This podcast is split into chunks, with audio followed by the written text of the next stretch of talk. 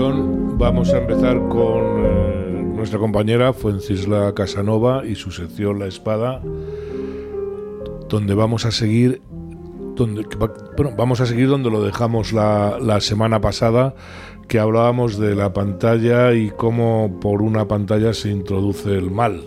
Efectivamente. Sí, como una estrategia que, bueno, esto puede, esto es una hipótesis, ¿no? Pero vemos eh, cómo están utilizando las élites comunistas eh, una multitud de estrategias para, que, para reducir el cociente intelectual, para dañar la inteligencia. Porque ¿quién abrazaría, una persona inteligente, quién abrazaría el comunismo? ¿Quién aceptaría que le den una pensión y vivir de una pensión? Solamente personas dañadas en, su, en sus valores, en su inteligencia, en su voluntad. Entonces la pantalla del móvil es muy, muy útil para eso. Eh, la pasada cápsula estuvimos hablando de, de por qué por qué hace daño. Entonces, em, hoy me voy a centrar en ayudar a los padres y dar estrategias para que protejan a sus hijos de, esos de ese ataque que es el jaque mate a la humanidad. Eso, efectivamente, eso que hablábamos, yo creo que para que protejan a sus hijos y se ayuden o nos ayudemos también un poco nosotros. Un poquito, lo vamos a intentar. Porque estamos ya muy mediatizados. ¿Qué pueden hacer los padres o qué deben hacer los padres? Pues vamos a ver, en primer lugar, eh, hay que restringir, si no lo tienen todavía, los niños el móvil, pues retrasarlo todo lo posible. Hay mucha presión social, es muy difícil, eh, los niños los piden y los padres sienten angustia ¿no? cuando los, niños piden algo. Eh, es una presión, es manipulación muchas veces de parte de los niños, porque los padres tienen que saber lo que es bueno y lo que no, y si no es bueno, no darlo. ¿no? Pero eh, si no lo, no lo tienen todavía, hay que retrasarlo todo lo posible. Ahí hay un momento eh, que todo el mundo entiende que un niño de 5, bueno, casi todo el mundo entiende que un niño de 5 o 6 años con un móvil eh, no va a ningún lado, ¿no? No, pero se lo dan, ¿eh? Que yo tengo, conozco casos, En, la, en, la, clínica de, de, padres que, y madres que les dan un móvil. ¿Por qué? ¿Tan pequeñitos? sí, porque el móvil, vamos a ver, es una dejación de la función paterna. Cuando un niño llora, tiene frustración, miedo, lo que sea, ¿no? Es mucho más cómodo eh, darle un móvil que inmediatamente se calma. Una cosa es darle un móvil porque los niños juegan, nos imitan. Mm, no, no, pero eh, entonces nosotros es que ¿Entiendes lo que quiero decir? Claro, es, que, es... que hay otro, otro factor, pero bueno, yo es que quisiera desarrollarlo un poquito esto. Venga. Eh, primero, si no lo tienen, retrasarlo. Y si ya lo tienen, hay que hablarles de esto que hablé en la pasada cápsula, que le voy a hacer una pequeña síntesis. Hay que decirles clarita, claramente, y para eso primero nosotros lo tenemos que entender, que supone una adicción, que les va a perjudicar, que les daña la inteligencia, que les va a hacer menos inteligentes.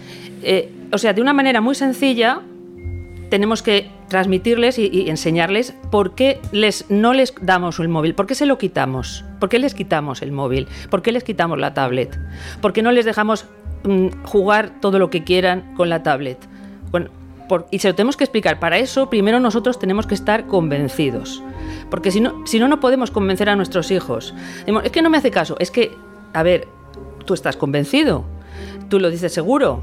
Eh, tú se lo dices de una manera sencilla y que lo pueda entender, que sepa que es por su bien, que es porque le quieres. Y en ese, y en ese caso también hay que actuar en consecuencia. Si tú hablas a tu hijo, pero no actúas y le quitas el, dispositivo, él, no le estás dando un único mensaje, le estás dando dos mensajes. Pero aquí, vamos a ver, yo que lo de razonar con los niños eh, siempre lo he puesto un poco en duda, no es que no haya mm. que razonar con los niños, mm. pero yo pienso que bueno, pues la autoridad eh, paterna y materna es muy necesaria. Yo creo Por supuesto. que, sí, sí, sí. que a veces tú el otro día hablabas de las frustraciones, sí. Mm, que a veces eso que decían nuestras madres con la zapatilla en la mano, de porque lo digo yo, ¿no? Ya. ya. Eh, vale, a lo mejor suena un poco fuerte, pero es que no todo se puede explicar a un niño. Sí, esto sí, esto sí. Un padre tiene que ser, tiene que ejercer su autoridad de forma coercitiva. Tiene que ser coercitivo, pero, pero razonando. O sea, yo lo hago, pero no porque sí o porque, porque si no, ¿qué piensa el niño? Mi padre es malo, mi padre me lo está imponiendo porque me quiere pero fastidiar. Lo hago aunque tú no lo entiendas. Exactamente, aunque no lo entiendas, porque primero se lo explico, no lo entiende, lo hago igualmente, se lo sigo explicando. O sea, yo no dejo, o sea, no, no se consigue a la primera, ni a la segunda, ni a la tercera. Hay que insistir, insistir, insistir y buscar diferentes maneras de explicarlo hasta que el niño lo entienda y que sepa que es por su bien y lo acepte. Nadie acepta algo así de porque estamos diciendo que es una adicción. O sea, el niño saca un placer de coger la pantalla. Entonces, eso eh, va a ejercer una gran resistencia. por ejemplo, un videojuego que es normalmente donde acaban los niños en los totalmente, videojuegos. Totalmente. ¿Tú no eres partidaria de los No, para nada, no, no, pero no es que no soy partidaria, es que eh, la, científicamente se sabe que, producen, que provocan adicción y que impiden el desarrollo de otras capacidades que tenemos los seres humanos, eh, como por ejemplo la voluntad, porque dan una gratificación inmediata, no hay un esfuerzo. O sea, mm, luego decimos, es que no hay cultura del esfuerzo. No, lo que pasa es que se están utilizando eh, aparatos, dispositivos, estrategias, etcétera, que, mm, que, impiden que el niño se esfuerce y desarrolle el gusto y el placer de, leer un libro, de mirar una puesta de sol, de, escuchar a sus padres. No me escucha, no le interesa. No eres una pantalla, no emites em, eh, color, es luz, entonces no les, no les interesa. Y en el caso de un niño que, digamos, ya se ha enganchado. que los vemos eh, sí estoy hablando del caso de un niño que se ha enganchado que ya está que está eh, hablando con el, móvil aunque estés al lado o vamos escribiéndote Sí. O que en ese caso, ¿qué hay que hacer? Bueno, ¿Cómo hay, se desengancha hay fármacos que, en ese caso hay fármacos que le pueden ayudar, pero aún así, si el fármaco no va acompañado del comportamiento de la autoridad paterna y del el diálogo, como digo. O sea, no digo que solo hay que dialogar, hay que dialogar y hay que actuar. O sea, hay que ejercer la autoridad, pero no de una manera arbitraria, o, sino de una manera fundamentada y razonada. Francisca, un, eh, un fármaco, yo pienso que estas cosas se curan con voluntad no, pero lo que estoy un, fármaco te baja la ansiedad. Sí, pero, pero bueno, puede ayudar. Depende del grado de, de enganche que tenga el niño hay que valorarlo, hay que valorarlo. Yo estoy dando consejos en general, en general. Luego depende del grado que tenga, pero que primero los padres tienen que estar ser conscientes de que eso le está, le está haciendo daño y tomar medidas ya desde la casa, desde, que si la usted adulto ve que un niño está todo el día con los dedos en la pantalla, que no que no estudia, mira, no estudia, ni come, ni porque yo he visto casos que ni comen, ni comen y bueno, ha habido casos de tirarse eh, eh, más de 30 horas eh, jugando y hmm. que ha habido casos tremendos y de hmm. morirse, ¿no? Sí. tomen medidas. yo creo en la educación, más que, bueno, el fármaco puede, pero yo creo en la educación, yo mm. creo en la forma de, transmitirles a los hijos que, que, eso que hacen no es bueno, pero se lo hay que explicar científicamente. Claro. Científicamente, no es porque yo lo digo, es porque esto es así. ¿Qué más? El ejemplo. Tú no puedes pretender nada de un hijo si tú no le das ejemplo. La regla de oro de la educación es dar ejemplo. Claro. Dar ejemplo. Entonces tienes que apagar el móvil. Tienes que guardarlo en el bolsillo, no dejarlo el móvil encima de la mesa. El móvil es, como no nos, no nos separamos del móvil. Con hijos no. El móvil tiene que estar en modo avión, en silencio, en el bolsillo y no mirar el móvil cuando estás con tus hijos. Se han puesto, mira que cuesta, a mí, yo soy lo sé. De, los de llamar por teléfono, porque yo no me suelo enrollar por teléfono, también es cierto, no siempre, pero... Entonces, eh, yo creo que es, para mí es mucho más rápido y más cómodo llamar a una persona, pues ahora eh, ¿no? a la gente hasta se molesta, ¿no? Tengo que escribir mm. eh, para mandar, y ahora ya las llamadas hablando, ¿no? Ya orales. Sí.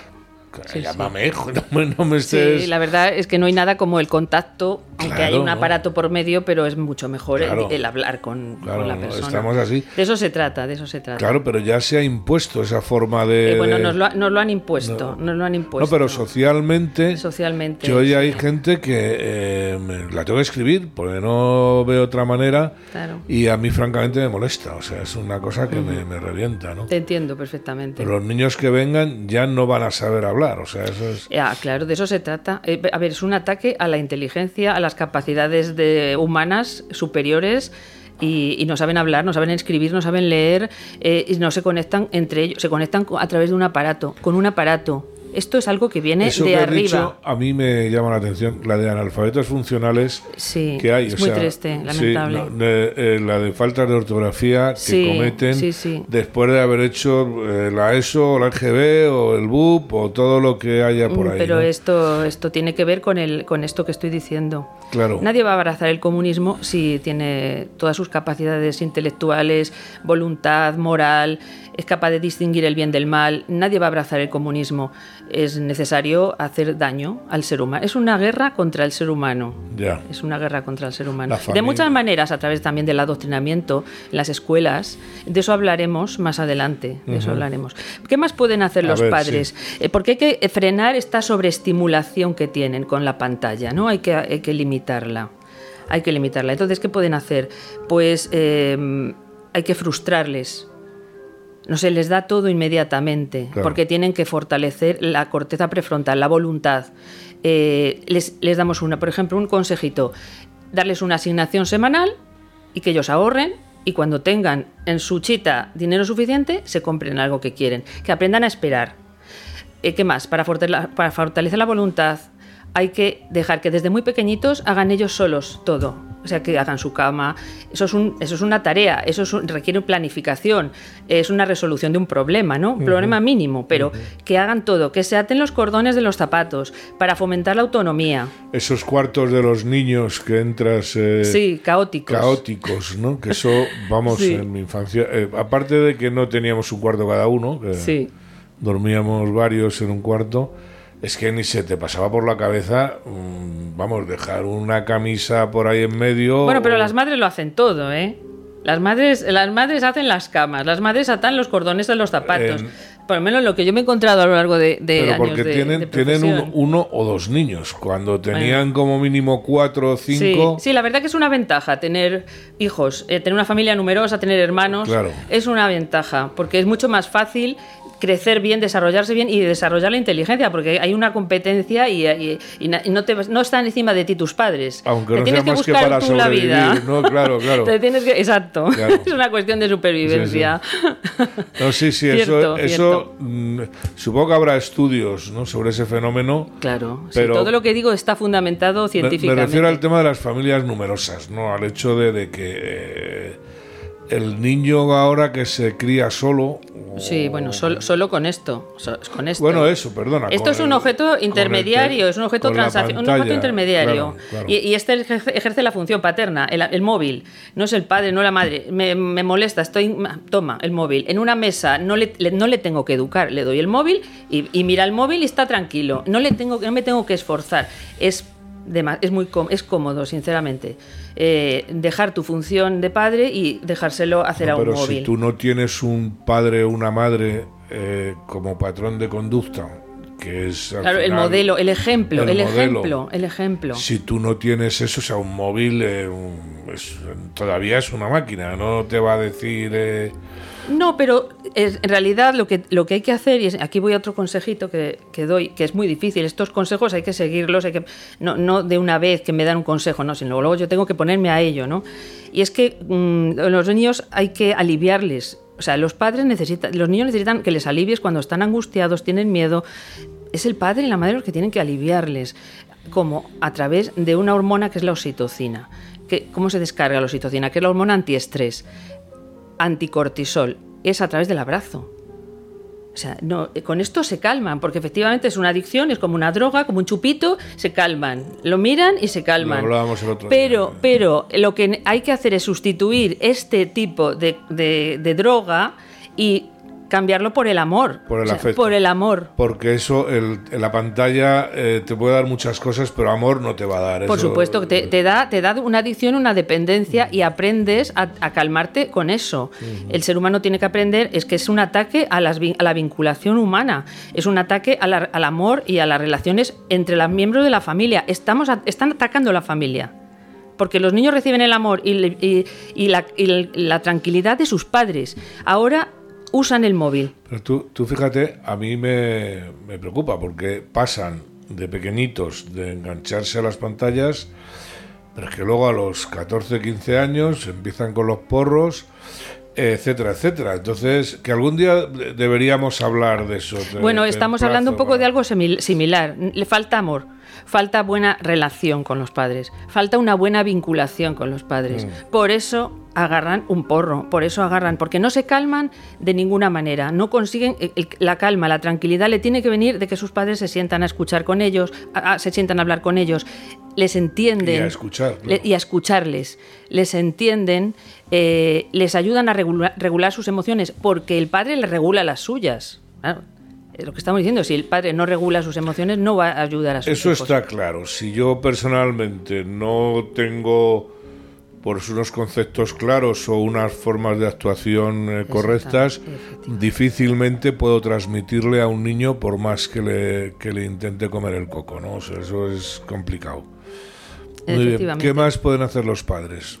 Eh, los padres tienen eh, eh, tienen que ser eh, como diría yo tienen que tener muy claro lo que hace daño y lo que no hace daño a sus hijos lo tienen que tener muy claro Mm, porque si el, el niño ve duda por ahí va a empezar la manipulación Eso es lo que hablábamos. la manipulación de los niños es terrible porque Eh, produce una angustia El a- a esfuerzo los padres. paterno que hablábamos el otro día, que todos hemos caído en eso, yo el primero, ¿no? De dejar el niño viendo los dibujos animados Mm. porque tienes cosas que hacer y el niño lo dejas en un sitio quieto.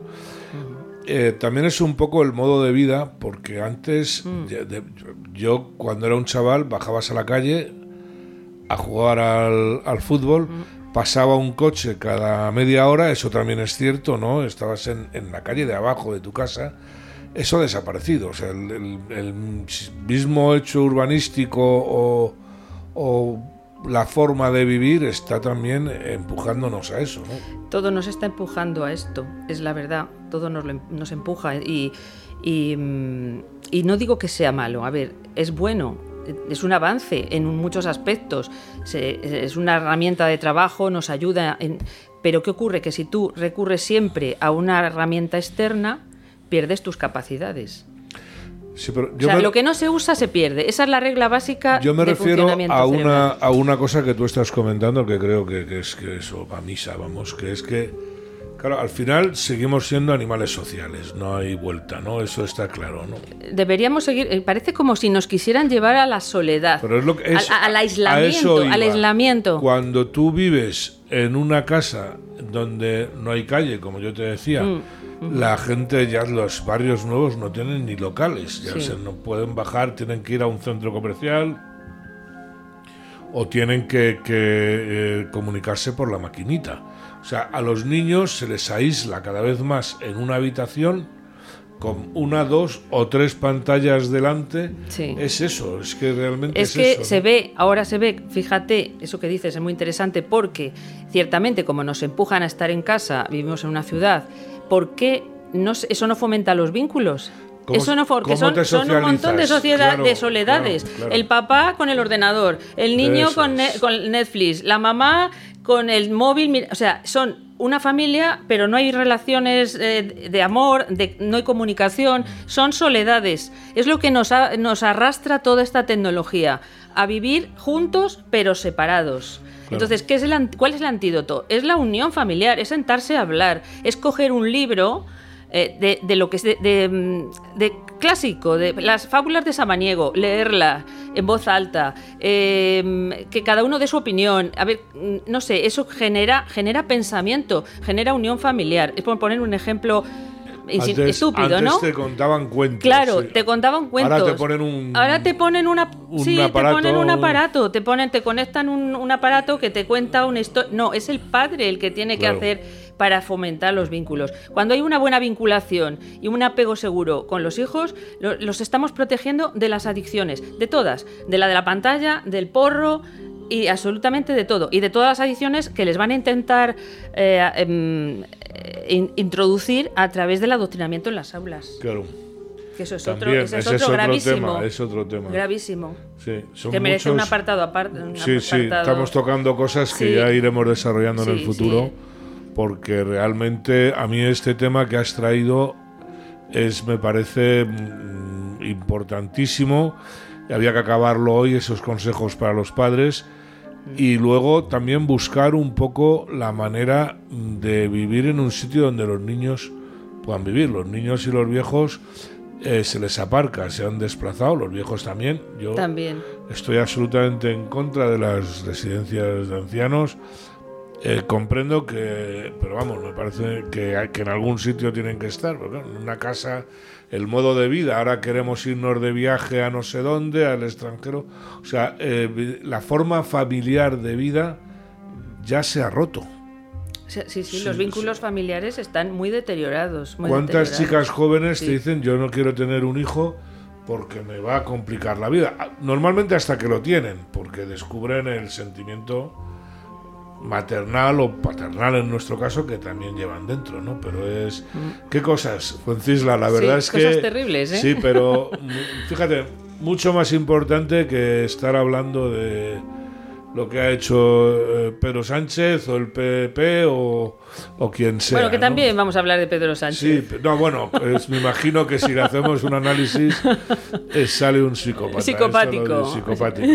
Psicopático. Pero me refiero que es- estas cosas influyen mucho más en nuestras vidas Por supuesto. que, que todo esto. Bueno, pues eh, yo creo que ha estado muy bien. Eh, la semana que viene, eh, si puede ser, te esperamos, si no la otra, Sí, gracias. dependiendo. Y el, eh, a ver qué tema nos traes, porque a mí esto, y creo que a nuestros oyentes también, me parece interesantísimo. Yo creo que sí que les viene muy bien y, y ojalá que ojalá que puedan hacer algo en relación a, a proteger a sus hijos. Muy bien, pues hasta la semana que viene entonces.